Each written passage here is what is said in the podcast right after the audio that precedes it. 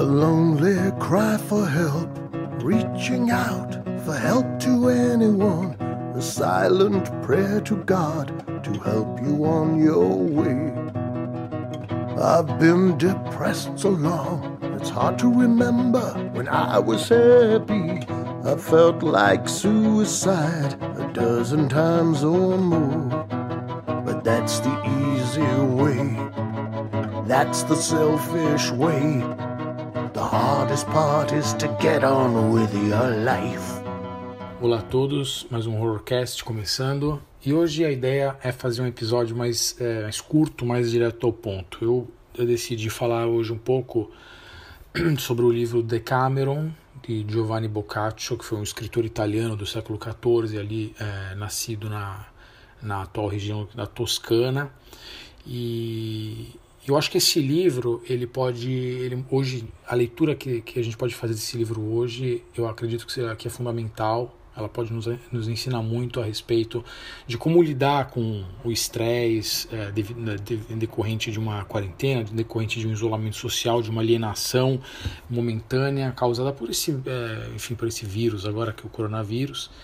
Eu acho que os medievais, a forma como os medievais lidaram com a peste negra pode nos ensinar muito é, em como nós podemos lidar com esse atual contexto do coronavírus, de isolamento social, é, de, de, de, alienação é, familiar e outras coisas, né? É, muitas pessoas acabam sendo tomadas pelo desespero, acabam sendo profundamente afetadas psicologicamente por causa dessa, dessa situação. Mas se nós olharmos para trás, se nós olharmos, se nós fizéssemos uma leitura é, mais aberta de como o homem medieval lidou com a peste negra, é, ali a gente pode encontrar respostas. Eu acredito que ali muitas coisas é, inteligentes, muitas formas inteligentes de, de lidar com a situação é, podem nos ensinar como, como nós podemos lidar com a atual circunstância aí, da crise do coronavírus. Né? O Decameron, ele pode dar um suporte moral para muitas pessoas que hoje se encontram ou em isolamento total, aqueles que podem se isolar no sentido de que não estão doentes, mas podem fazer um home office ou podem trabalhar de casa. Mas também acho que de uma certa forma pode ajudar moralmente aquelas pessoas que por motivos de trabalho, enfim, circunstanciais, não podem se dar o luxo de ficarem isoladas, tem que sair para trabalhar, tem que resolver coisas, afinal o mundo continua, né? Então, eu acho que as respostas que esse livro pode dar ao homem contemporâneo podem ser muito, uh, muito interessantes. É. Então, se nós parássemos um pouco para olhar para trás e tentar enxergar o que de bom é, esses escritores, essas obras é, legaram ao mundo, eu acredito que nós, a literatura pode nos ensinar muito. Né? Nós podemos nos tornar pessoas melhores, é, desenvolvendo a nossa imaginação alimentando a nossa, a nossa capacidade imaginativa e a nossa, a nossa capacidade de sentir empatia também. E de poder sublinhar as coisas boas da vida. Porque no fundo era isso que o Decameron é, queria. Né? O, a, no fundo era essa a, a, intenção moral de Boccaccio, de grande parte da, da, daqueles autores como Petrarca, é, Chaucer na Inglaterra e outros ali que também vivenciaram a, a, aquele auge da, da, peste negra na Europa, né? Então, basicamente, o trabalho de Giovanni Boccaccio foi, é, foi direcionado com o intuito de ensinar os cidadãos como manter o bem bem-estar mental em tempos de, de epidemia e, e de isolamento, né? O, o Giovanni Boccaccio, esse autor, ele escreveu Decameron ali no auge da, da peste negra em Firenze, em 1348. Né? Essa doença ela devastou completamente a cidade. Ela alguns, alguns historiadores dizem que essa, essa peste negra é, reduziu a população em cerca de 60%. Né? Então foi realmente foi letal, foi muito mais letal do que, do que tem sido aqui o coronavírus, né? que nem se compara. Né? E Boccaccio escrevia ali, ele escreveu muitas cartas, ele descreveu muito a situação não só no Decameron, como em cartas e em outros, outros escritos. Ele dizia que é, as pessoas caíam mortas a céu, a céu aberto, né? tanto de dia quanto à noite, é, as pessoas morriam ali em suas próprias casas, sozinhas, isoladas, sem ter ninguém perto, para não passar doença, né? É, e, enfim, toda a Firenze foi tomada por um, por um cheiro ali de, de corpos putrefando, né? de, cor, de corpos apodrecendo, porque as pessoas morriam e, e enfim, sozinhas e não, não, podiam ser socorridas, então foi realmente brutal aquele momento, né? E foi brutal psicologicamente também, porque os laços, os laços sociais eles se romperam, né? Quando, quando esse flagelo é, implantou ali um terror tão grande no coração ali dos homens e das mulheres que é, os irmãos é, abandonavam irmãos, tios, sobrinhos, irmãs, irmãos, pai, mãe, é, pais e mães, né? Se recusavam a, a cuidar de seus filhos e vice-versa. Então foi brutal do ponto de vista é, da vida dessas pessoas, mas também do ponto de vista psicológico. Né? Então, é, esse acontecimento na Europa alterou profundamente, reconfigurou toda a, toda a ideia de cultura, toda a ideia de relacionamento social também. Então, isso, as pessoas é, passaram por esse momento e não foram mais as mesmas. Né? É, a ideia do Decameron, é, na verdade, Decameron foi, foi um foi um livro que influenciou profundamente outros livros é, escritos ali na, na, na, Idade Média e inaugurou de uma certa forma um, uma forma de escrita que influenciou profundamente o Geoffrey Chaucer na Inglaterra, que escreveu os contos de Canterbury e outros. Né? Basicamente, a história de 10 pessoas que, que estão em Firenze, estão ali no auge da peste negra, e elas resolvem se auto-isolar no campo, sair um pouco da, da, da do meio urbano para ficar um tempo no, no, meio rural e esperar um pouco a poeira baixar, vamos dizer assim, né? E evitar o contágio, né? basicamente. A ideia deles era, era sair do, do, da, do centro de Firenze para o campo, evitar o contágio. E nesse percurso, né, em direção ao auto-isolamento, em direção à quarentena voluntária deles, eles foram contando histórias. Né? Contando história para o outro e foram contando história enquanto caminhavam e quando depois se estabeleceram numa casa de campo também continuaram a contar histórias. E essas histórias eram as mais variadas né? Elas eram histórias dramáticas elas eram histórias é, estranhas bizarras até com elementos de horror em algumas mas também com muito elemento de comédia outras eróticas. Enfim são histórias que mostravam, procuravam mostrar de uma certa maneira tudo, todos os aspectos da experiência humana, né? Dos mais leves aos mais engraçados, enfim. E na verdade, é, isso foi muito interessante porque isso foi uma forma que essas pessoas encontraram e aí, na verdade, o Boccaccio através desses personagens ele procura ele procura dar um antídoto é, mental, um antídoto, vamos dizer assim, é, psicológico, né, para as pessoas que estavam sofrendo com isolamento social, de que é através da, da, da, da contação de histórias, né. Na verdade, o, o, essa prescrição ali de Boccaccio, né, é, de você cuidar do seu psicológico através da contação de histórias e tudo mais, ela acabou inspirando uma série de manuais ali de conselhos medievais. Né?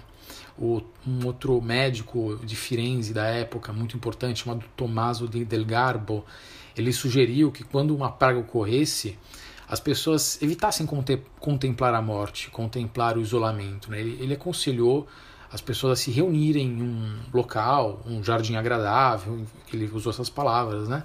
mas enfim, em algum outro local, usarem, é, usarem músicas e jogos e outras histórias agradáveis, né, que não esgotam a mente, o corpo, né, que trazem conforto, que trazem conforto mental, que trazem, que trazem alegria. É, em outro livro de conselhos sobre as pragas da época, também um, um outro um teólogo italiano chamado Nicola de Burgo, ele hum, recomendou que as pessoas é, tomassem cuidado com sentimentos como medo, raiva, tristeza, angústia excessiva, pensamentos pesados e coisas semelhantes. Né? E era preciso ter cuidado, era preciso é, cultivar sentimentos de alegria, felicidade, histórias, melodias, etc. Essa, alguns, algumas pessoas podem, podem dizer que essa, essa, essa prescrição ali é, de Boccaccio pode parecer um pouco desatualizada, um pouco, é, enfim, um pouco fora de época. No entanto, alguns trabalhos recentes né, em, em epidemiologia social sugerem que o Boccaccio ele, ele realmente pode ter compreendido algo importante sobre epidemias. Né. Ao recomendar que as pessoas evitassem a cidade, Boccaccio estava defendendo o que os especialistas em saúde pública hoje chamam de, né, de isolamento social, que está sendo implementado pelos governos, ou pelo, pelo menos por boa parte dos governos mundiais. Né. Então, Boccaccio foi um, um ele, ele, ele, estabeleceu um precedente é, de isolamento social voluntário que influenciou também o modus operandi de como lidar com, a, com os outros, com as outras pessoas num, num contexto de, de epidemia. E ele também, isso é mais importante ainda, aliás, não vou dizer mais importante, mas também talvez tão importante quanto, mas em outro aspecto, ele também, Boccaccio também entendeu a importância do que hoje nós chamamos de, de bem-estar, né? bem-estar mental, de saúde mental.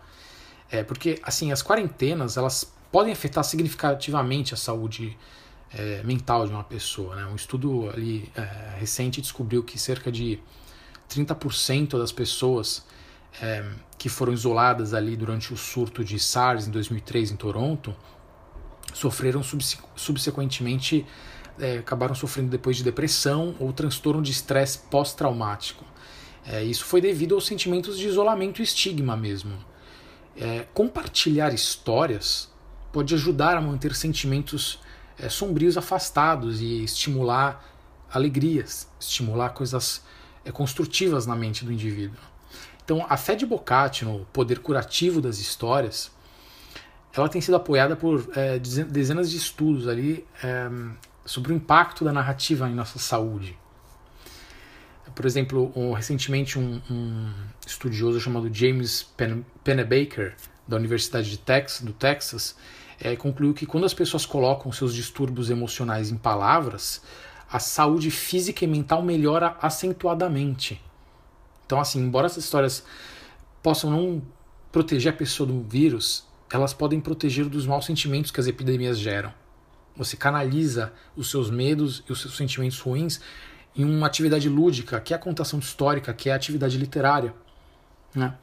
É, o Boccaccio, Giovanni Boccaccio, também entendeu o papel crucial do que hoje nós chamamos de redes sociais também nas crises da saúde pública. Então, por exemplo, um estudo de 2010 ali de, do, de um outro de um outro pesquisador chamado Nicholas Christakis, ele descobriu que os estudantes de graduação mais populares ali da Universidade de Harvard também eram os mais propensos a, a contrair a gripe. Alunos com redes sociais é, mais é, esparsas, mais amplas, é, desculpa, mais esparsas, mais, mais amplas no sentido de mais esparsas, divididas, mais é, não tão com contato tão frequente, eles costumavam, costumavam ser poupados. Isso, então isso nos diz que as redes sociais, quando bem desenvolvidas, também é, podem, é, podem ajudar a saúde das pessoas quando bem estabelecidas, quando inteligentemente estabelecidas. Né? Uma pessoa que tem um contato frequente de forma fútil com muitas pessoas acaba colocando se acaba colocando riscos desnecessários a si mesmo. Agora aquela pessoa que tem contatos sociais mais inteligentemente desenvolvidos pode ajudar, pode pode preservar boa parte da, da sua saúde. A, as nossas redes sociais ela, elas também podem no, no, no nos afetar também, se a gente deixar. Porque, um, por exemplo, um estudo conduzido também pela uma outra estudiosa, uma psicóloga é, chamada Kitty Yu, é, com pessoas em quarentena durante o surto de SARS ali também em 2003 em Hong Kong, descobriu que aquelas é, pessoas com redes sociais mais densas tinham muito menos probabilidade de ficar deprimidos e sofrer de transtorno de estresse pós-traumático. Então, assim, essa é uma lição que o Giovanni Boccaccio ele aprendeu há mais de 750 anos e, e, e pode nos ensinar hoje. Né? As doenças geralmente nos levam a nos afastar dos outros, mas ao mesmo tempo as pessoas sofrem a miséria quando completamente a miséria mental, né? quando completamente isoladas. Então, assim, a maioria de nós, né, hoje em dia, no mundo contemporâneo, não tem uma vila rural para se refugiar. E, e muitos também não têm uma. não, não, podem se dar o luxo de se auto uh, isolar em casa, ou, enfim, né? Mas existem maneiras pelas quais os conselhos de Boccaccio ele, continuam sendo muito relevantes. Então o Decameron ele nos lembra que nós precisamos do apoio de outras pessoas para passar por uma crise de saúde pública. Então, ao invés de nos deixar levar ali por uma epidemia de medo, o ideal seria que nós tentássemos nos ocupar com prazeres comuns. Jogar, curtir música, compartilhar histórias. Essas atividades, elas não apenas melhoram o nosso bem, o nosso senso de bem-estar, mas também, mas também nos conectam com as outras pessoas. Você estabelece um diálogo, você estabelece uma, um diálogo lúdico através da experiência humana com outras pessoas que estão passando por uma situação semelhante que a tua. Então, algumas lições ali da que a Toscana é, nos, nos legou ali no, do século, é, algumas lições ali da Toscana do século 14, né? Elas parecem ter sido de uma certa forma é, elas são fundamentais para que a, a, gente lide com esse problema hoje. Né? Uh, então, pessoal, é o seguinte, eu fiz uma fiz uma um podcast bem rápido hoje, né? bem bem para falar bem por cima sobre a importância da um pouco da importância da literatura no atual contexto, como como o, o, o Decameron de Boccaccio, mas também outras obras que eu pretendo falar com mais profundidade, exclusivamente do ponto de vista é, literário, é, como elas podem nos ajudar a passar por esse momento, como elas podem ajudar a muitas pessoas para passarem por esse momento sem sem sem estimular sentimentos negativos que podem sim ou não ser permanentes. Eu acho que a literatura tem um forte elemento não só pedagógico, mas como terapêutico. Eu não sou terapeuta, não sou psicólogo, não, não é minha área de estudo. Eu sou, eu sou uma pessoa que estuda letras, línguas, literatura, mas a literatura, ao menos para mim, sempre me fez muito bem, um bem-estar mental, um bem-estar psicológico muito grande. E ela tem feito um bem-estar psicológico muito grande para pessoas ali nos últimos séculos, desde os desde a da crise da peste negra. Eu acho que ela pode nos ajudar a repensar o nosso, a nossa atitude. Ela pode nos ajudar a, a reconfigurar o nosso estilo de vida e, e mostrar que a, a gente pode passar por isso sem sem pirar, entendeu? E sem uh, e sem acabar degringolando as nossas relações. Tá, uh, eu acho que a sociedade talvez não, não saia dessa crise, ela, ela não vai sair como, como ela entrou, muita coisa vai mudar, muitas configurações vão ser alteradas. Eu acho que a, a, a necessidade de se repensar as fragilidades das bases da nossa sociedade vão se fazer ali é, urgentes. Com certeza a gente está vendo como são frágeis nossas relações sociais, como são frágeis, como nós, nós dependemos de muitas coisas, é, como nós, nós não temos a capacidade de, de, de, de, dar autossuficiência para muitas coisas, como nós somos, como nós levamos uma vida frágil, uma simples gripe pode mudar tudo. Né? Eu acho que essa gripe ela vai levar essa reflexão mas eu acho que essa reflexão que é necessária, ela também tem que ser acompanhada por uma a devida a sua devida contrabalança, é, a sua devida a sua devida contraparte é, emocional que a e, e, moral que a literatura pode ajudar, tá bom? É, bom, uma, foi um podcast aqui meio no improviso que eu fiz, não fiz roteiro, não escrevi roteiro, não escrevi nada.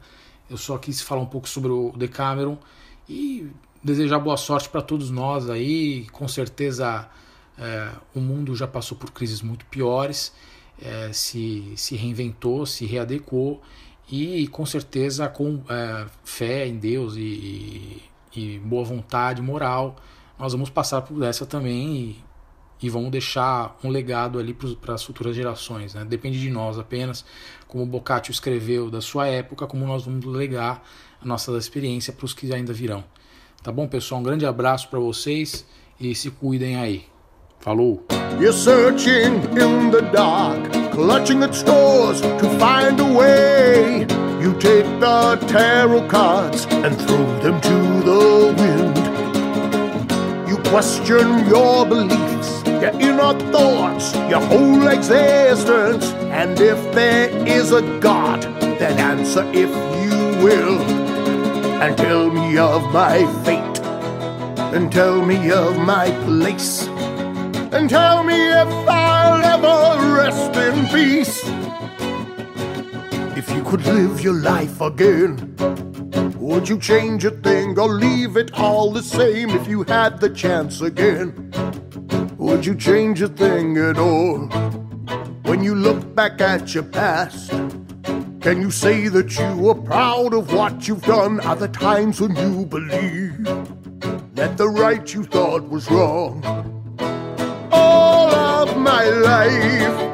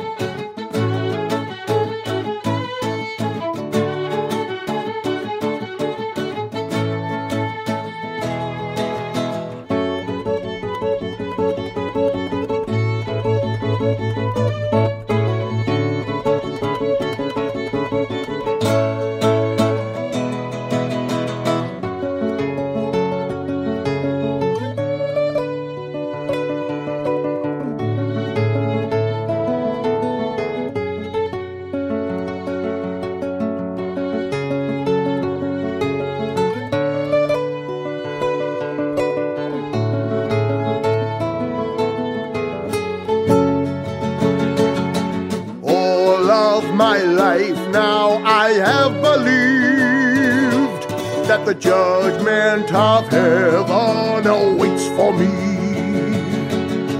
All of my life now I have believed that the judgment of heaven awaits for me.